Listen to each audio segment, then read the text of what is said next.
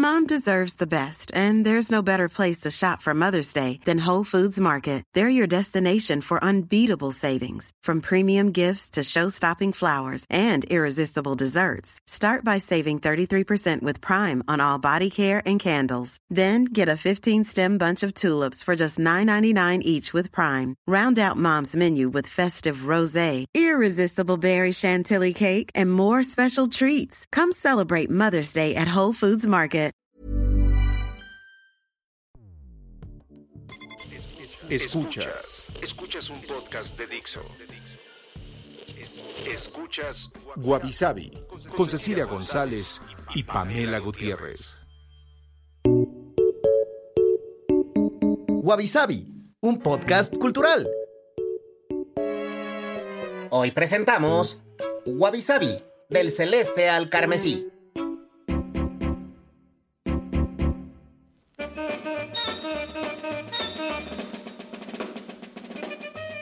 Hola, bienvenidos a un episodio más de Wabi Sabi. Yo soy Pamela Gutiérrez. Y yo Cecilia González. Y en este episodio vamos a seguir hablando de los colores.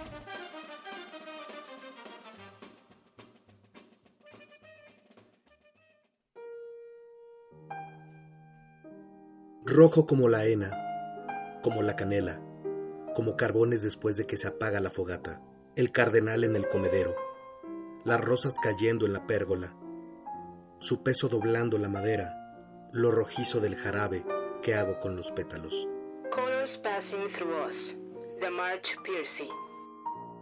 Verde que te quiero verde, verde viento, verdes ramas, el barco sobre la mar, el caballo en la montaña, verder, que yo te quiero verde. Verde que te quiero verde, de Federico García Lorca. Una pinta de azul, una pincelada de azul, algunos parches de escarlata en el camino, componer un cielo nocturno, un poco de púrpura deslizado entre algunos pantalones rubí apresurados o una ola de oro, un banco de día. Esto justo distingue el cielo matutino. Una pinta de azul, de Emily Dickinson. Las hojas amarillas empiezan a desvanecerse y revolotean en los elmos del templo y a mis pies el támesis verde pálido se acuesta como una barra de jade ondulado. Sinfonía en amarillo, de Oscar Wilde.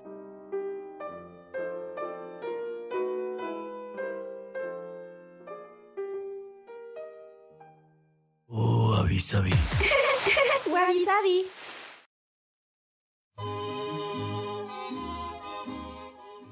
Una de las preguntas que más escuchamos es ¿cuál es tu color favorito? E incluso si le preguntas a Siri, ella tiene esta respuesta. Mi color favorito es es como que verdoso, pero con más dimensiones. Y el color es fundamental en nuestra experiencia del mundo que nos rodea. Desde el siglo XVII han existido debates filosóficos y metafísicos sobre si los colores realmente existen o si solo son manifestaciones internas, que era un poco lo que hablábamos el capítulo pasado. De hecho, eh, yo me enteré de esto cuando fui al psiquiatra, pero en general las personas soñamos, como decirlo, sin colores o al menos en tonos muy eh, mute o en sepia, hasta blanco y negro. Más bien solamente cuando tienes como alguna como enfermedad mental, o sea, no enfermedad mental necesariamente de, ir a un psiquiátrico y, a internarte, pero depresión, ansiedad, cosas así, es que suenas como en tonos mucho más brillantes o con algunas otras disfunciones, digamos, de algún lóbulo, pero no es lo común. Eso está interesante, pero yo siento que sí he soñado con colores, o es mi cerebro que agrega al sueño esos colores. O sea, es que pueden haber momentos en los que sí sueñas a color, pero la mayoría de los sueños de las personas, voy a decir normales entre comillas, eh, tienden a ser más, te digo, como en tonos muy apagados o como sepia incluso. Pero por ejemplo, yo cuando tenía depresión, sí eran fosforescentes los colores de mi sueño, ¿no? Este, entonces yo pensaba que era algo algo normal, pero bueno, ya me contó el psiquiatra que no. Wow, eso yo no lo sabía. Está muy interesante. Pues todo el tema de, lo, de los colores y su historia es bastante interesante. Y de hecho en este episodio es de lo que vamos a estar platicando, ya más este tema cultural, digamos antropológico, sociológico incluso de los colores. Y gran parte de esto lo tomamos del libro de que se llama La vida secreta del color eh, de Cassia Saint Clair que de hecho este libro empezó como una columna en la revista British Elle Decoration y eh, empezó porque esta chica Cassia eh, empezó a, investigarlos, digamos, como un side business de lo que estaba investigando, que era historia de la moda. Entonces, este, se empezó a interesar en este tema de por qué de repente no entendía las descripciones o cómo decían, no sé, no decía esto, pero que describían algo como morado y veía la ilustración y pues no era morado, ¿no? Entonces, como que se empezó a interesar de dónde venían los nombres, los pigmentos y entonces el libro tiene una introducción muy interesante sobre este tema de como la historia y luego ya te describe la historia particular de 75 tonos diferentes, que además vienen marcados en color en las páginas por si no tienes mucha idea, ¿no? Porque de repente hay, no sé, tres tonos de gris. Entonces, para que más o menos sepas de qué está hablando. Eh, y en este sentido,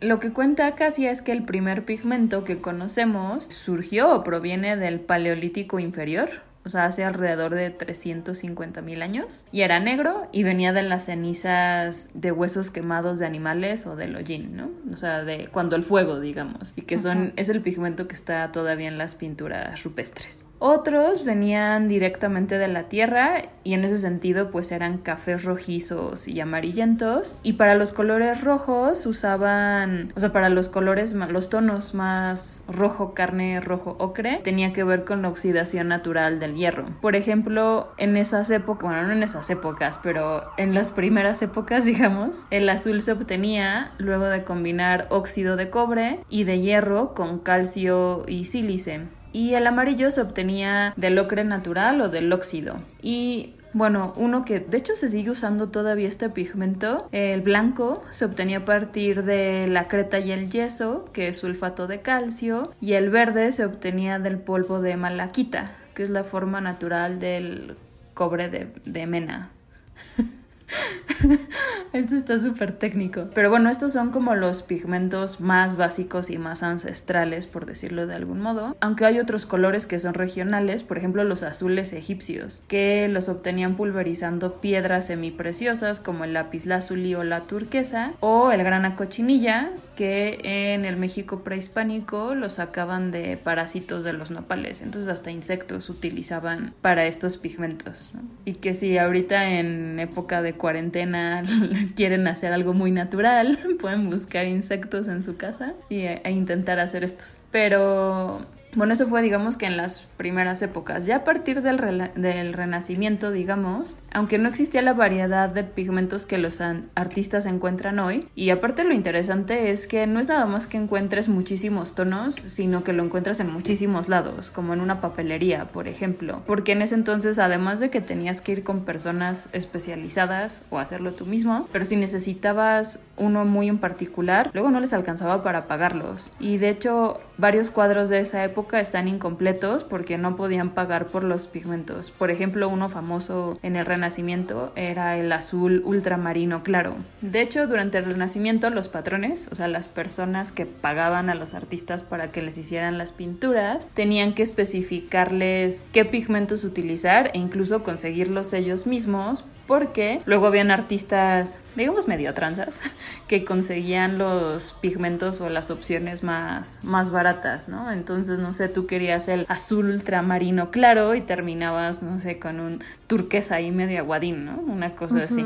Y además también en el Renacimiento estuvieron experimentando muchísimo con los colores. Por ejemplo, este Leonardo da Vinci en una de sus obras más importantes, que es la Última Cena o el Cenáculo eh, Milanes. Por ejemplo, en sus colores metía mucho huevo para fijarlo en el mural. Entonces eso al principio sí los abrillantaba, pero con el tiempo pues se fue perdiendo la calidad de, los colores. A diferencia, por ejemplo, de murales aztecas o mayas, que por ejemplo el de Bonampak está todavía muy brillante si vas a visitarlo. Sí, exacto, ese es como otro tema con estos colores, que a veces mucho es la descripción, o bueno, la descripción de la pintura original no concuerda con la versión que tenemos ahora, ¿no? Y menos cuando las arreglan tipo el eche homo que queda todo deslavado. Pero bueno, bueno,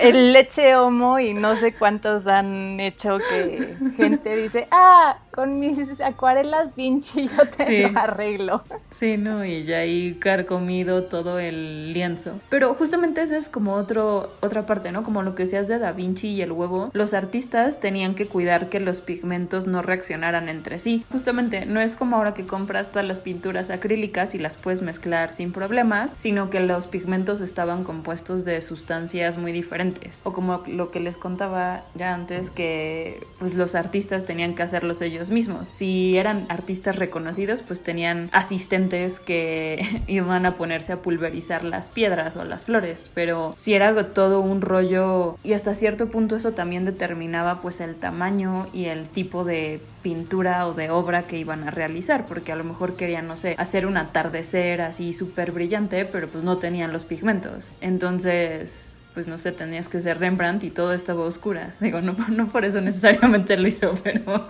¿no? O sea, tenían que también medir este tipo de, cuestiones. Lo interesante es que a partir de la revolución industrial en el siglo XIX, la producción y descubrimiento de los pigmentos se aceleró y también por eso es que empezaron a ver como estas otras corrientes artísticas muy enfocadas en el color porque empezaron a tener más chance de, de utilizar colores diferentes que antes no podían utilizar. Dije descubrimiento porque de hecho hay varios casos de pigmentos que pusieron con ellos medio de churro. Por ejemplo, eh, el caso de William Perkin, que es bueno, era un químico británico, pero es famoso porque se encontró con el primer colorante orgánico sintético que se llama mauveína o en algunos lados lo traducen como malveína porque viene de la malva, que está hecho de anilina, ¿no? O lo relacionan más bien, perdón, con esta flor. Y lo descubrió mientras intentaba sintetizar una cura para la malaria en 1856. Entonces un poco como la penicilina con el pan,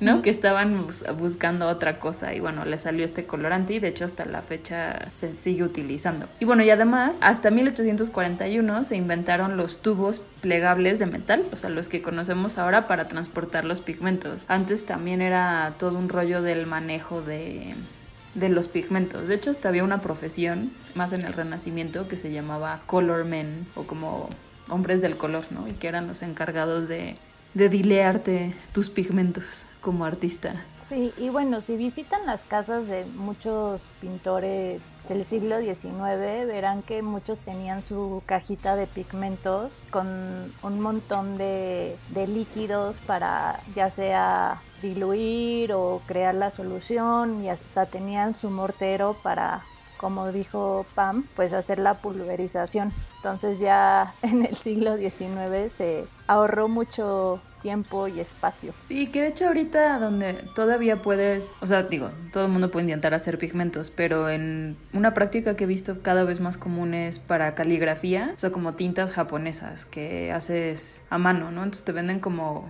la piedrita o digamos el, el, el concentrado de pigmento y tú lo tienes que ir como diluyendo y si quieres cambiarle la textura, agregarle otras cosas. Por ejemplo, en cuestiones antropológicas, el color ha sido parte del desarrollo de muchas tradiciones y pues parte de la vida cotidiana del ser humano. Y aquí se puede ver mucho en las vestimentas, ¿no? Que tienen ciertos colores particulares según el significado del que daba la comunidad usuario, ¿no? Que esto es muy visto en semiótica, pero más bien lingüística, eh, con el padre de la semiótica precisamente de Saussure, que decía que pues en una sociedad de pares que deban y puedan comprenderse entre sí, ¿no? Que pues obviamente los mexicanos entendemos el, el uso, por ejemplo, del naranja del cempasúchil para el Día de Muertos, ¿no?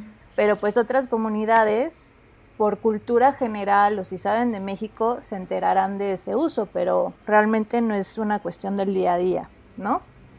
Entonces, por ejemplo, uno de los colores más importantes durante toda esta parte de reyes y césares fue el púrpura y siempre desde ese punto el púrpura se ha usado siempre como un tono que te lleva y es relativo a la realeza. Entonces todo empezó al principio por su costo y su exclusividad, no por el color en sí. El pigmento se sacaba de un molusco que se llama Bolinus brandaris, que es un caracol que vive en aguas poco profundas en el mar del Líbano. Y nada más para producir una onza, que son más o menos 28.3 gramos del producto, se requería más o menos 250 mil caracoles, que era un montón.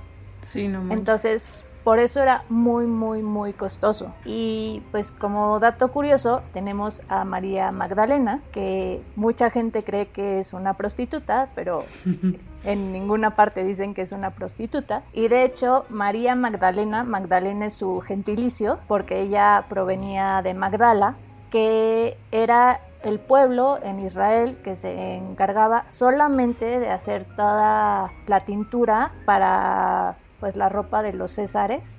Entonces quiere decir que venía de una familia rica, porque ese pueblo era muy rico y solo se dedicaba a pues vender pues este pigmento hecho de molusco. Pues también por eso podía ser roadie de Jay-Z, porque si no, ¿cómo, ¿cómo cubría los gastos? Pues sí, y no porque vendía ramitas, ¿verdad? bueno, otro color relevante en términos de vestimenta es este los rojos y amarillos para las túnicas de los budistas del Tíbet. Para ellos el rojo representa sabiduría y el amarillo el método para alcanzarla. El rojo lo femenino y el amarillo lo masculino y juntos el rojo y el amarillo son el color de la renuncia, ¿no? Que es este pues como su estilo de vida, por decirlo de algún modo.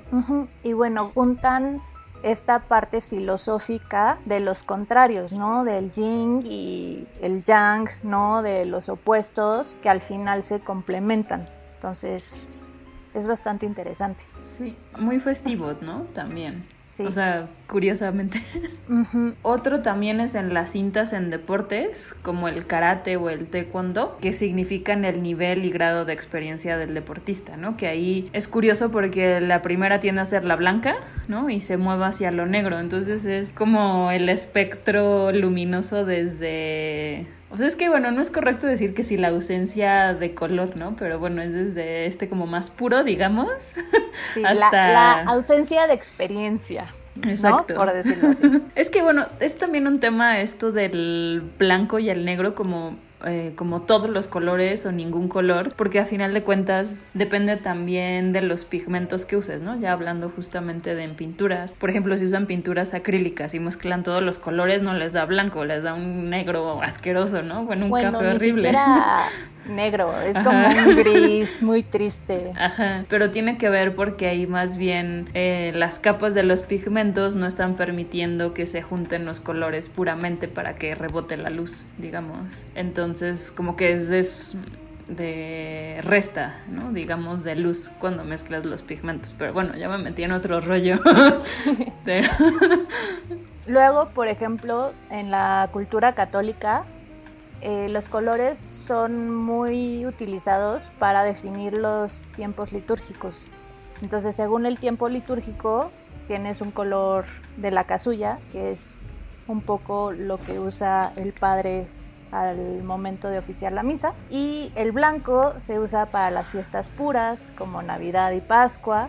El rojo para cuando en la fiesta se derramó la sangre de Cristo como el Viernes Santo o Pentecostés. El morado es para el Adviento y la Cuaresma, que representa una espera, una vigilia y de forma humilde.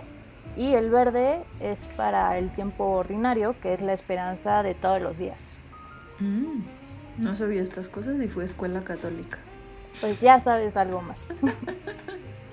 bueno, también tenemos el uso de los colores para los funerales, ¿no? Y por ejemplo el negro es muy enfocado eh, a los funerales occidentales y se deriva del uso durante la época del Imperio Romano por el color oscuro de las togas que vestían algunas clases sociales para mostrar la pena que estaban sufriendo por la pérdida de alguien querido, ¿no?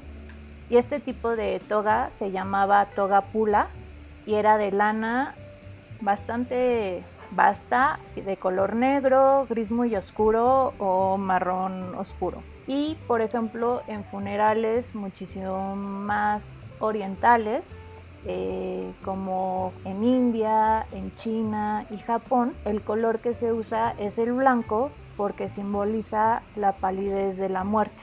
Entonces tienes como dos colores que son opuestos para pues hacer una conmemoración a la persona que se te fue. O sea, y está interesante, ¿no? Porque mientras que el negro tiene que ver como con tu pena, digamos, del que sobrevive, el blanco tiene que ver con la muerte, ¿no? Del, del otro. O sea, está interesante el enfoque hacia hacia ti o hacia el otro. Y bueno, luego tenemos temas más felices, que son los vestidos de novia y tiene que cada color tiene un significado. Eh, por ejemplo, eh, el azul es que el amor por siempre será verdadero. este, como de vivieron felices para siempre. Eh, luego el perla, que es que vivirá un remolino de sentimientos, muy telenovelesco. El café, que siempre vivirá en la ciudad donde vive, que eso es como, eso no que, o sea, con tu matrimonio es como de, ah, ok. ¿No? Pues bueno, se nota que es muy decimonónico, ¿no? De que pues también... Como los calzones en Año Nuevo. pues, esto era más como para decir, estoy enamorada de mi tierra y por más que me case con, no sé, un danés, yo seguiré aquí en México, ¿no? O algo así. Supongo. Luego pues tenemos el rojo, que aquí es otra vez tenemos una diferencia entre occidente y oriente. Para occidente quiere decir que la novia desea su muerte, ¿no? Porque estaba mm. obligada a un matrimonio que no la hacía feliz y pues la única escape era pues ya morirse, ¿no? Como en Beetlejuice, Lidia. Todo hace sentido ahora. sí, porque realmente no estaba contenta, ¿no? O sea, fuera de que parezca estrafalario, pues tenía este significado. Pero en Oriente, como en China y en India, muchas novias se visten de rojo porque simboliza buena suerte para el matrimonio. Sí, de hecho en China el rojo y dorado, ¿no? Son colores de buena suerte. En Año Nuevo todo se visten de esos colores y las decoraciones son de esos dos colores. Luego tenemos el amarillo, que eso está muy triste, que es que te casas por pena. Entonces, como que le estás haciendo un favor al pobre señor que te está esperando en el altar. Y por ejemplo también tenemos el verde, que es ya vergüenza y muchas veces denostaba que la novia había sido promiscua. En lugar de su A escarlata, Ajá. vestido verde. Escándalo, ¿no? Así, súper escándalo. Eh, pero bueno, también el verde para los irlandeses es su color tradicional. Eh, entonces, también podría ser como casarse en, ¿cómo se llaman? Los kilts, estos escoceses. Otros colores son el rosa, que significa que su espíritu se hundía que también está muy emo. el gris, que significa que se va a ir lejos, ¿no? O sea, es el opuesto del café, digamos. Y el negro, eh, que es que desea volver atrás, aunque eh, luego se empezó a considerar de mala suerte. Lo curioso es que en Escandinavia es el color más usual para vestidos de novia, también porque creo que son medio darks de fondo, ¿no? O sea, el black metal y todas estas cosas. Entonces, este, pues bueno, ¿tú qué color elegirías para casarte? Ay, no sé. Así. Me acuerdo mucho que había un juego cuando era pequeña que siempre decía, este, ¿de qué color te vas a casar? Blanco, rosa o azul, ¿no? Entonces era de eso de manitas que tenías que hacer ah, palmadas y entonces empezabas a contar toda tu historia de eso. Y yo según esto, en mi cabeza infantil me iba a casar a los 21. Me río, me río muchísimo. Si supiera. Si supiera la niña de cuatro años.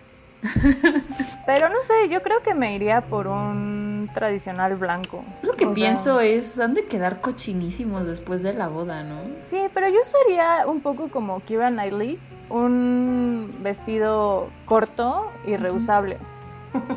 Como que para mí no tiene sentido usar tanto tul. O sea, a mí me molesta solo la idea de saber que no voy a poder ir al baño sola y que necesito a dos personas que me acompañen a hacer pipí agarrando todo el tul. O sea, no puedo. Sí, sí, sí. Entonces yo soy muy práctica. Muy bien.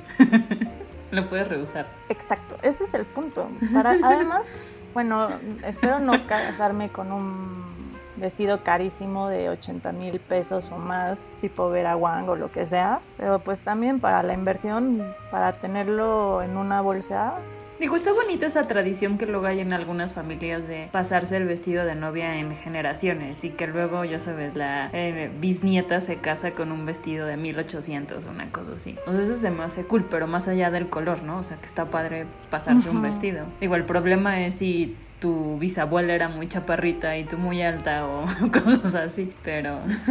No, imagínate, las mujeres de mi familia, del lado de mi mamá, son de unos 50. O sea, quiere decir que me quedaría de brincacharcos de 25 centímetros. Entonces... Bueno, mientras este te tape, no sea como cinturón.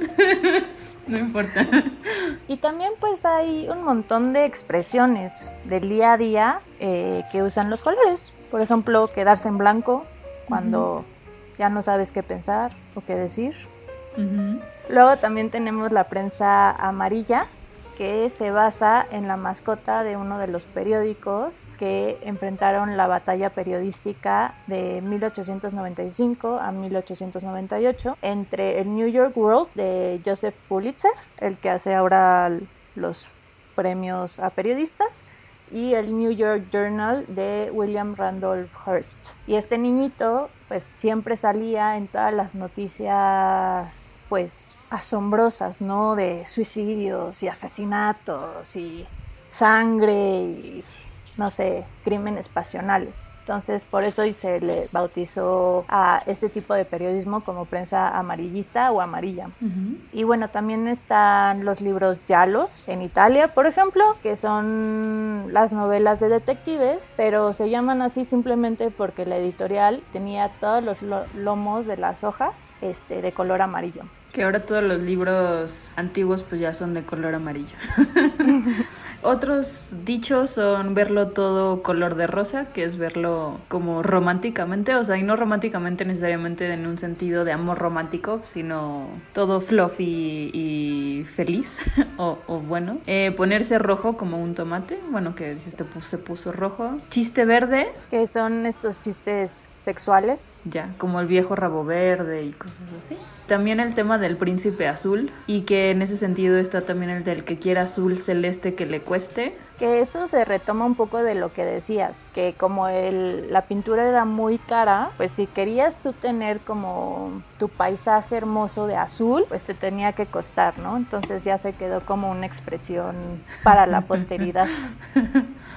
Verlo todo negro, que aquí también tenía que ver como el cine negro o el los noir, que es de detectives y bueno, tienen alto contraste en blanco y negro, entonces es como que estás viendo todo en casi casi en dos tonos, ¿no? Porque luego ni siquiera hay tanto gris, o sea, lo interesante de ver esas películas y no sé, pero más cuando las grabaciones son muy viejitas es que siento que te estás perdiendo la mitad de lo que pasa en la escena porque hay tantas sombras. Pero bueno, era un estilo de cine de esa época. Exacto. Y bueno, no es nada más la parte estética lo que le da la importancia a los colores. Ya estuvimos ahorita hablando un poco de este tema también de, pues, de entendernos, de semiótica, pero también la parte funcional y que ya lo platicamos un poquito en, en, episodios anteriores. Por ejemplo, con los semáforos, que necesitas saber qué significan los tres colores, pero también en términos de la moda, o por ejemplo para distinguir entre los rangos de los diferentes personajes de Star Trek y así saber si el personaje se va a morir porque tiene camisa roja, ¿no? Pero que es bueno, eso es un chiste,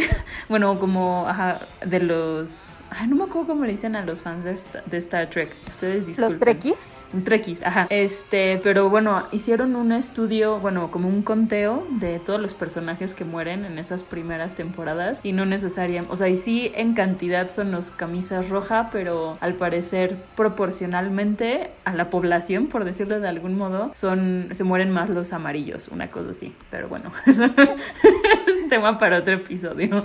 Y Eh, luego también yéndonos con otros fans, los Warsis de Star Wars, Ajá. los malos o los Sith Ujú. son siempre se visten de negro y los Jedi se- siempre se visten de blanco, ¿no? Como Ujú. para hacer esa Distinción. Exacto. O sea, un poco, o sea, todo esto está súper bien siempre y cuando todos veamos, veamos los colores del mismo color, por decirlo de algún modo. Pero como ya lo habíamos platicado, no todos vemos los colores igual. Entonces, en ese sentido, han habido muchos intentos por clasificar y nombrar pues todos los colores de ese momento histórico en particular, porque otra vez no necesariamente son los mismos tonos, ¿no? A través de la historia. Y justo clasificar los colores pues no es una tarea fácil y no nada más en términos de cómo los vemos, sino porque, sino porque también cambian culturalmente, ¿no? O sea, por ejemplo, hoy si alguien dice verde aguacate, como que todo el mundo sabe perfectamente el tono de verde, pero a lo mejor en un futuro, no sé, imagínate que se ex- extinguen los aguacates, ojalá no, por favor.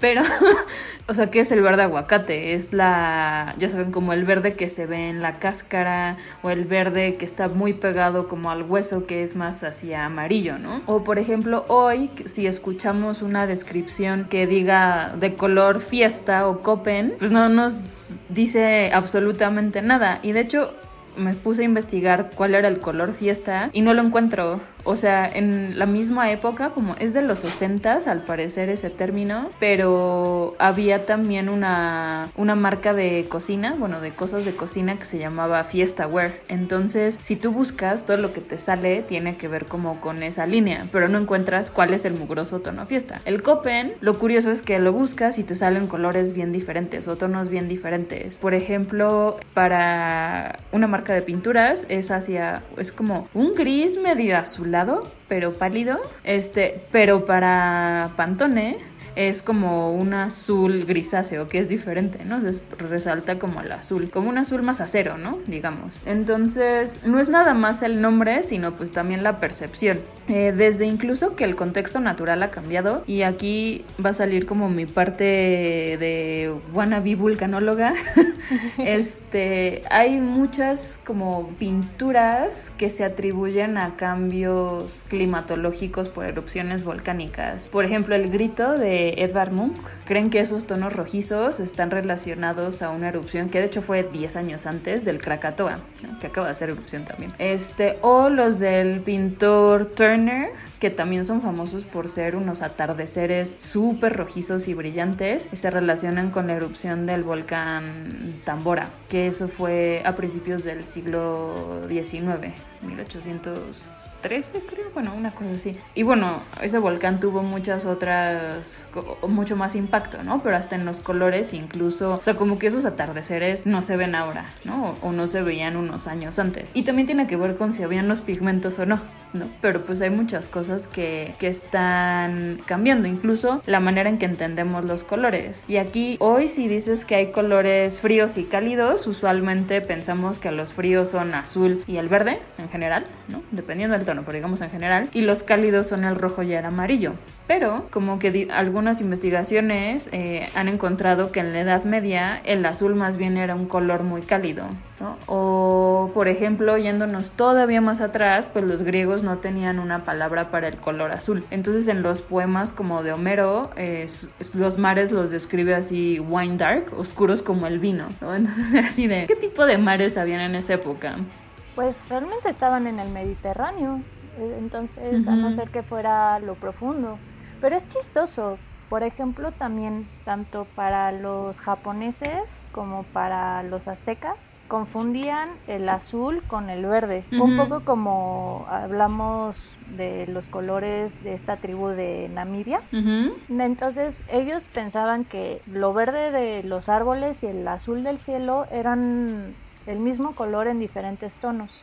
Sí. Y ya un poco, bueno, los aztecas, bueno, desde su extinción un poco por la conquista y los japoneses, pues por la cuestión también de, de la influencia inglesa, pues tuvieron que inventar palabras, ¿no? Entonces una palabra para ya usar verde, que es muy nueva, es decimonónica también del siglo XVIII, pues es Midori.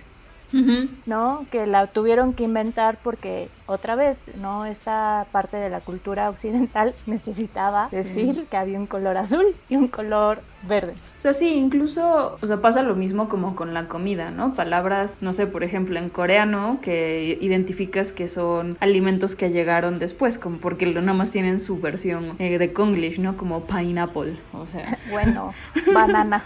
banana, exacto. Spaghetti. Sí, y aparte es curioso porque es bien difícil saber si estas diferencias en términos de color tienen que ver con justo parte cultural de que pues, para ellos era otro tono de verde u otro tono de azul, digamos. O, por ejemplo, con los griegos hubieron como teorías por ahí de que eran daltónicos, según esto, porque nunca hablaban del azul. Este, hasta que más bien fue como un tema de no, esto sucede en otras culturas y seguramente es más bien como un tema justo, ¿no? Cultural. O sea, de que no, no veían razón de separar ese color o de darle tanta importancia, porque algo que es cierto es que a partir justamente como de estos temas de los pigmentos, azules caros, le hemos dado mucha importancia al azul, ¿no? O sea, para describir el cielo, para describir el mar, para describir muchas cosas. Entonces es también como un tema de enfoque cultural, digamos. Y, y en ese sentido también hay algunas corrientes artísticas y gustos individuales, ahora sí que ahí sí ya es mucho de cada uno, que ven los colores como la razón de existir, ¿no? O la manera de demostrar la vida y como todo lo bello digamos, del universo. Pero para otros, eh, demasiado color como que acorrienta o distrae. Y aquí hasta incluso filósofos, este, sobre todo del Renacimiento, también se metían como en esos temas o en esta como discusión de qué tanto color es lo correcto o lo de buen gusto, ¿no? Y ya no metiéndonos a temas ahí como tan elevados, pero incluso pensando en diferentes corrientes o estilos de diseño. Por ejemplo, el escandinavo, que tiende a ser todo como sin tanto color, ¿no? Más hacia grises, blancos, eh, algunos cafés por ahí, pero como más natural, digamos. Y no sé, el maximalismo mexicano, ¿no? Que es así como rosa mexicano, azul, amarillo, como mucho más intenso. O el tema también que a veces la variedad de colores tiene que ver como con otras cualidades. Por ejemplo, en las culturas asiáticas, que tiene que ver también con eh, el confucianismo, pero bueno, ya consideran que una comida sana y balanceada debe de tener al menos cinco colores. Ay, qué chistoso, porque además también, eh, y esto no me acuerdo dónde lo leí, para los japoneses a la hora del sushi, también necesitas sentir como los cinco sentidos a la hora de comer.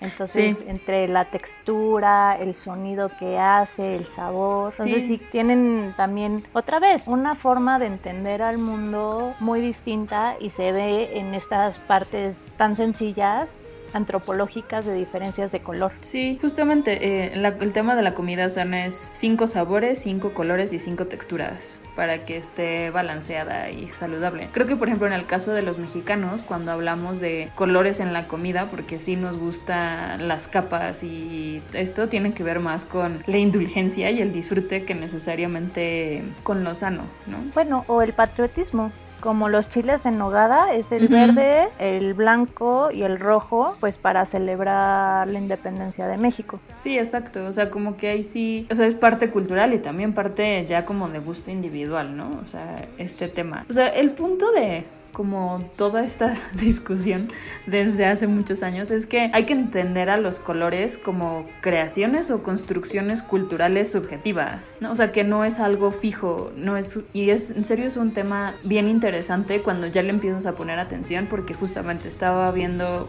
un programa de diseño de interiores, ustedes disculpen, pero de eso vivimos últimamente, pero estábamos súper confundidos porque en el episodio estaban diciendo, ya saben, vas viendo el progreso, ¿no? De cómo van decorando este cuarto y entonces hablaban de que el turquesa, bueno, en inglés lo decía, ¿no? Turquoise. Y este, y nosotros vemos un verde medio chillón.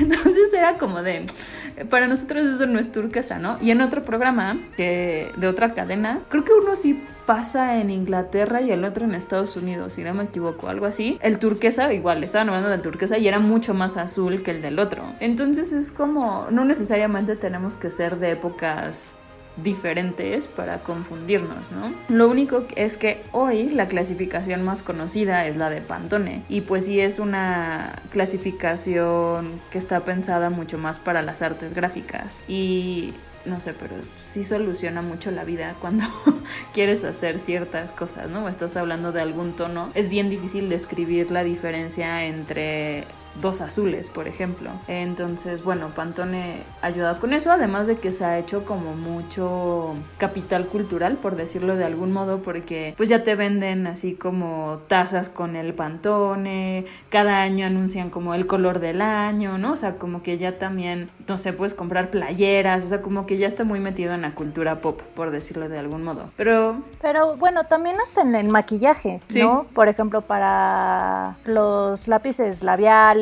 para las sombras, pues no tendrás el número FG008476, ¿no? Que podría ser para Pantone eso, pero pues tienes colores como rojo pasión, ¿no? exacto. Este, sombra tipo negro juez Judy.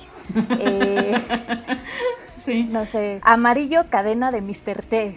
Que eso sí ya es como la parte más de branding, digamos, de, de, los colores, bueno, o de esas marcas en particular. Porque la verdad es que el mismo tono de rojo entre una marca y otra se puede llamar súper diferente. O entre una colección y otra. O sea, lo interesante es que Pantone ahora ha logrado un poco unificar nuestra visión del color, siempre y cuando lo tengas a la mano, ¿no? Porque si no, igual vas por la vida diciendo que la pared es turquesa y la gente que ve el programa dice que no es cierto. Pero de todos modos, en, eh, en las redes sociales pasadas, les recomendamos un, una página para que eviten ese tipo de cosas y puedan hacer sus combinaciones y que sepan cuál es el pantone que están requiriendo para hacer sus diseños. Exacto. Y bueno, ya como último tema, pues tenemos también que ver que los colores se han vuelto parte también de una cultura mercadotécnica, tienen una interpretación para llamar la, la atención de un público consumidor, ¿no? Entonces, uno de los colores más usados para esta parte es el rojo, que indica peligro, pasión, ¿no? Y el rojo, pues al final es muy versátil y las versiones que de los logos que tienen pues estos colores son muchísimo más brillantes, energéticas y cuando son, ¿cómo se llama? Rojos más oscuros, tendiendo al rojo vino, por ejemplo, son más potentes y elegantes. Y siempre se usa, por ejemplo, cuando se trata de lanzar alguna oferta, un descuento, para incitar las compras impulsivas ¿no? Como y... toro a su a la capa roja. Exacto, ¿no? Así todo lo que tiene etiqueta roja, 50% de descuento. ¿No? Entonces, locura total. Y bueno, el rojo se usa mucho, por ejemplo, en marcas de alimentos y bebidas. Y bueno, siempre cuando quieren también este, exaltar ya sea una importancia o liderazgo. Que ejemplo de esto, pues Coca-Cola, ¿no? 哼哼哼哼哼哼。Eh, otro color, eh, digamos que vamos a ir un poco en orden, el naranja, ¿no? que eh, se asocia de entrada pues con la fruta del mismo nombre, que tiene también que ver con salud y vitalidad. Lo curioso es que cuando haces jugo de naranja no es de ese tono tan intenso, ¿no? Entonces... Es más amarillo. Exacto, si ven ese tono intenso, artificial. Pero bueno, en los diseños, el naranja también es un color que llama mucho la atención, aunque no es tan abrumador como el rojo, o sea, no los toros no se ponen locos, pero eh, también se, se considera más amable y acogedor incluso menos agresivo que el rojo. Y en ese sentido estimula la actividad mental, se asocia con la creatividad y la felicidad. Y eh, también lo utilizan porque incita a la compra y encaja bien con el público joven. Y aquí me viene a la mente el logo de, del canal este, de Nickelodeon. Uh -huh. ¿no? Y que hasta era como este, como gota o salpicada, ¿no? Y... Sí, de su gag. Exacto, o sea, como justo creativo y ajá, como más flexible. Luego tenemos el amarillo, que es un color muy positivo, denota alegría, inteligencia, felicidad. Y en mercadotecnia busca estimular la actividad mental y promueve cierta acción, ¿no? Es ideal para llamar la atención, pero hay que ser precavido porque en muchas dosis puede transmitir irritabilidad, ¿no? También es un color tan vibrante que tienes que usarlo a dosis, como la vitamina C. De vez en cuando te ayuda y te salvas del escorbuto, pero si tomas demasiadas, te sangra la nariz. Es lo mismo. Y pues de logos hay un montón con amarillo. Tienes Best Buy, por ejemplo, que también te busca la acción. O hasta como el tema de los marcatextos o incluso las señales de como es que no es de peligro tal cual, pero los que tienen el signo de exclamación, ¿no? Que es amarillo con negro. Sí, pues eh, todas las de señales de tránsito son también de estate atento, ¿no? Ten cuidado. Y pues sí, véanlo, hay un montón de logos que tienen el amarillo o lo mezclan luego también con el rojo. Entonces ahí tienen como su combo ganador de acción y, éxito, como DHL, ¿no? Que más o menos es lo que busca. Entonces es interesante. Eh, luego, otro color, el verde. Bueno, es el color de la naturaleza y ahí sí creo que es mucho por asociación de lo que ves, ¿no? O sea, de lo que está allá afuera, hojas, este, pasto, plantas. En ese sentido representa la armonía, el crecimiento o incluso la frescura. Y sí es curioso, pero cuando alguna marca, ya sea, no sé, incluso de como de belleza o de bebidas, cuando quiere hablarte de algo fresco usan mucho el verde, ¿no? A nivel emocional tiene una fuerte relación con la seguridad. O sea, por ejemplo, el tema de que el semáforo en verde indica que podemos cruzar la calle de forma segura. O sea, verde para ti, ¿no? No si está el verde de los coches para el peatón. Pero.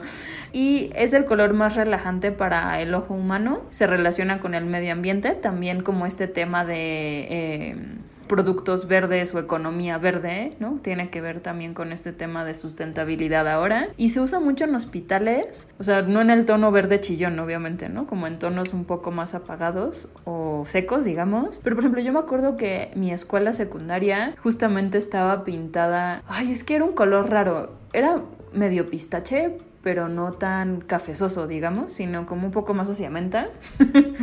Y justamente me acuerdo que nos decían que era por un tema de que según esto ese color te ayudaba a concentrarte mejor y te hacía sentir no encerrado, ¿no? Porque como que trae, digamos, lo abierto adentro, ¿no? O sea, como que hace un... amplía, digamos, el espacio con lo verde que ves afuera. Me recuerda mucho ahora como las escuelas ese tono. Luego tenemos, por ejemplo, el azul, en los colores que nos faltan, que generalmente se asocia con estabilidad, representa lealtad y confianza. Por eso muchas veces es utilizado por empresas que quieren transmitir pues confianza con su consumidor. Son muy comunes, por ejemplo, en inmobiliarias, hoteles, compañías de seguro, y también es muy utilizada en redes sociales. Si lo piensan, por lo menos tres redes sociales, que es Facebook, Twitter, LinkedIn, usan el azul en sus logos. Sí. Y bueno, finalmente el negro, que eh, suele utilizarse como en diseños como digamos como más elegantes porque bueno, puede ser conservador, pero también puede ser moderno o puede ser tradicional o no convencional, dependiendo con los colores que con los que se combina. Entonces, en ese sentido es como muy amigable, ¿no? O como dicen eh, ajonjolí de todos los ajonjolí de todos los moles. y eh, justamente en diseño comúnmente se utiliza para la tipografía y partes funcionales porque es muy neutral. Eh, no sé, pero si ves letras en amarillo, te duele la cabeza después, ¿no? De estarlas leyendo. O sea, como que usar tipografía y las cosas que quieres dejar en claro en negro te ayuda a que sea más fácil de leerlo y no te cansa tanto. Y también eh, es más fácil que el negro transmita una sensación de sofisticación y de misterio en un diseño, ¿no? Entonces, ahí conjunto con otros elementos, pues lo hace más misterioso. Y muchas marcas, pues realmente bastante caras como Gucci, Chanel, Prada, pues sus logos son negro sobre blanco precisamente por el minimalismo, la sencillez y la elegancia. Sí, que justamente, o sea, o como estos temas, ajá, cuando quieres hacerlo eh, minimalismo en el sentido de lujoso, pues es mucho más fácil tener ahí un negro porque además sobre otra superficie se ve bien, ¿no? Luego el blanco se pierde más, por ejemplo.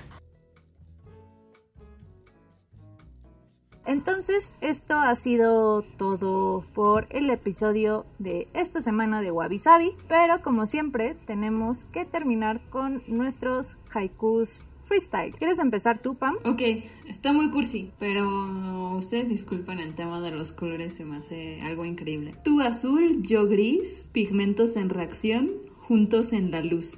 Ah. Directo al cócoro. Ay, y me imagino que tiene dedicación. Hola. Bueno, el mío es surrealista. Si por mí fuera, consumiría café, negro y azul. No saben si son colores o si estoy hablando de una bebida de colores. ¿Ya vieron lo que hice ahí? Esto ha sido todo para el episodio de esta semana. Recuerden, por favor, seguirnos en todas las redes sociales, que son Facebook, Twitter, Instagram. Luego también pueden escuchar todos los episodios en plataformas como Pixo, Acast, Apple Podcasts, Spotify. Y pues estamos esperando que estén sobreviviendo bien la cuarentena Hemos tenido algunos problemas técnicos porque evidentemente estamos cada una grabando desde su casa porque pues hashtag encierro, hashtag cuarentena, hashtag coronavirus. Pero precisamente por eso estamos tratando también de ayudarles un poco, a echarles porras, encontrar formas de apapacharlos y que pues tengan actividades y pues lanzamos el concurso de dibujo con las canciones del episodio pasado. Lo pueden postear en nuestro Facebook y el que tenga más likes ganará precisamente el libro del que habló Pamela que se llama Las vidas secretas del color. Exacto, está muy interesante y les ayuda a despejarse de estos temas más escabrosos de casi fin del mundo. Y además pues ahorita hay tiempo y pues si ya vieron todo lo que había que ver en las plataformas de series y películas, pues leer un libro luego también ayuda a despejar un poco la mente. Pero bueno, para que participen y se lo puedan ganar. Yo soy Cecilia González. Y yo soy Pamela Gutiérrez. Y no se pierdan el próximo episodio la próxima semana. Bye. Adiós.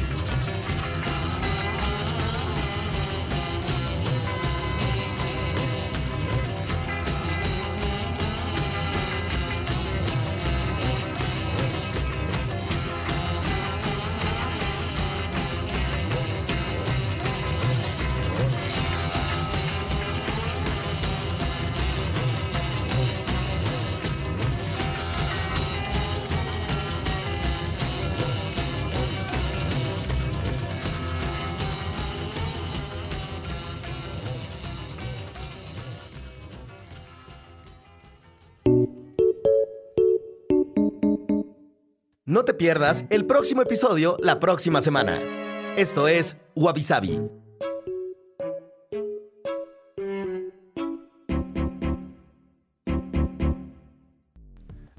Dixo presentó, Sabi, con Cecilia González y Pamela Gutiérrez.